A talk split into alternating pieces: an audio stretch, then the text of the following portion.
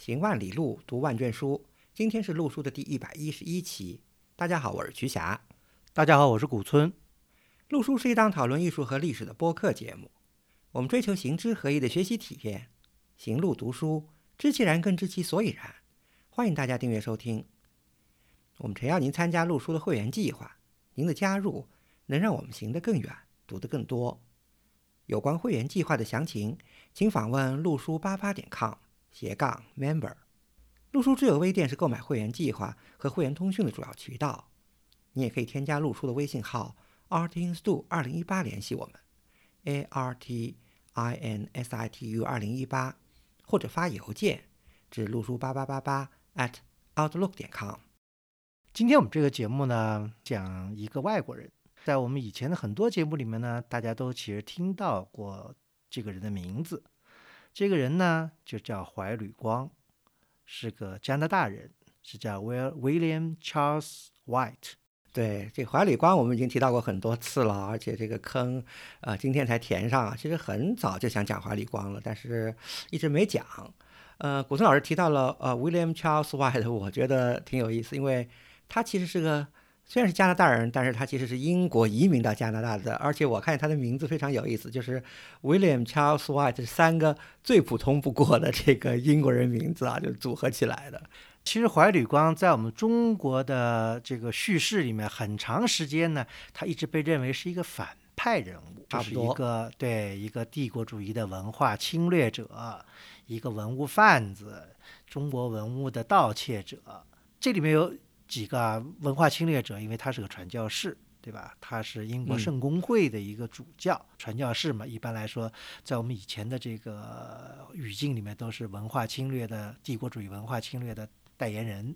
而且他不仅是一个普通的传教士，他还是一个大主教，地位身份很显赫的那么一位，所以也是也是民国时候一个知名人物吧。如果咱们回忆，比方四九年以后拍的很多部的这个电影里面啊，这个外国传教士，尤其大主教，一般都是属于这个大胡子，对吧？穿那个穿那个大袍子嘛，道貌岸然的这样的一个形象啊。另外呢，我觉得我们关注呃文物或者关注我们。中国文化的朋友呢，会更熟悉的就怀吕光呢，他是一个文物贩子，大量的把中国的文物呢贩运到了西方，尤其是加拿大，对吧？在加拿大，现在咱们大家知道最有名的这安大略皇家博物馆里，有大批的珍贵的中国文物呢，的确是通过怀吕光之手来到了加拿大。说他是文物贩子还是清的，经常就说他是文物盗窃犯，就是亲自组织了就是很多文物盗窃活动。这个不光是一般的很多文章里写，甚至于我们八十年代、九十年代官方修的一些地方志书里都是这么写的。对，尤其是河南的洛阳呀、开封地区的，嗯，对，因为我们节目主题就是怀吕光和金村大墓。那么金春大墓，如果大家知道中国一些近代的考古历史的话，就会知道金春大墓的确是一段非常触目惊心的历史。这个呢，我们节目下面会讲。但是呢，我们今天讲这个节目呢。并不是说要给怀吕光翻案，但是我们要本着一个非常实事求是、跟客观的角度，从一个历史真相的角度呢，来讲一讲怀吕光这个人，也讲一讲他跟金春大墓到底是有一个什么样的一个关系。讲到那个时代啊，一九二零年代、一九三零年代，西方人到中国来掠夺也好，攫取文物也好，两个人其实是最有名的。美国那个兰登·华尔纳，因为跟敦煌的关系嘛，比他还要有名。因为尤其在西方学者里呢，就是为兰登·华尔纳说话的人还挺多的。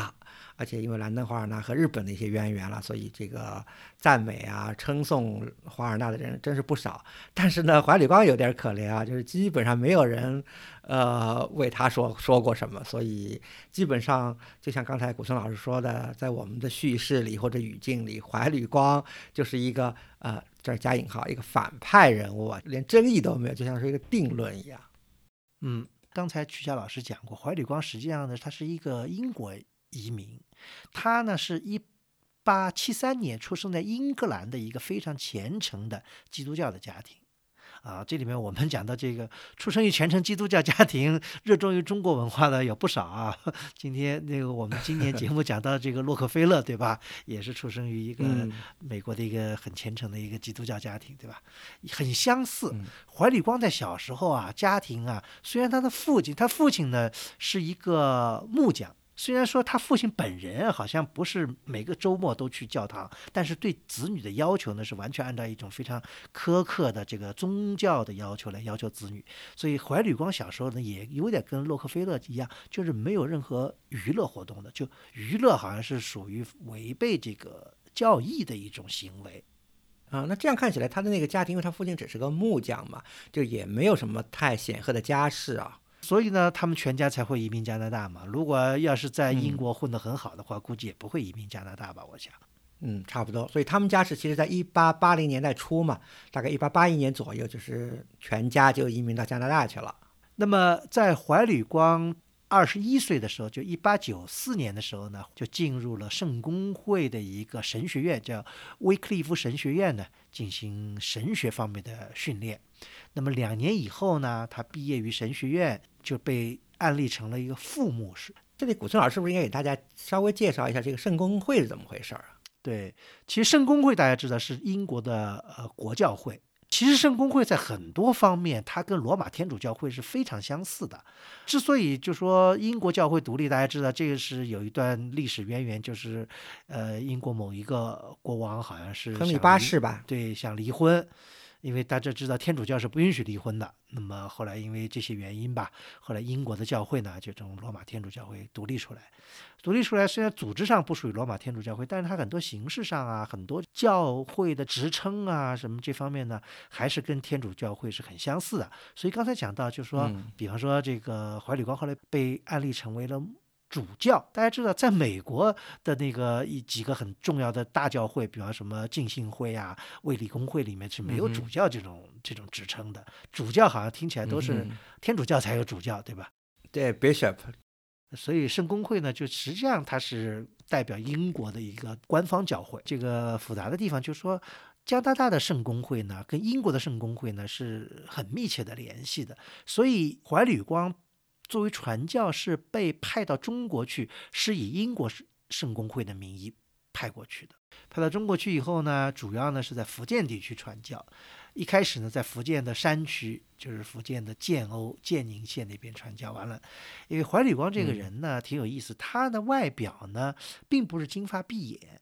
所以呢，他在中国传教的时候呢，穿上了中国的这个宽袍大袖啊，还留了辫子，戴上这个什么帽子以后呢，乍一看呢，反正也能看起来有点像个不是像那种很触目的外国人的样子。所以呢，他在中国传教呢，还给自己取了一个中文名字，就叫怀吕光。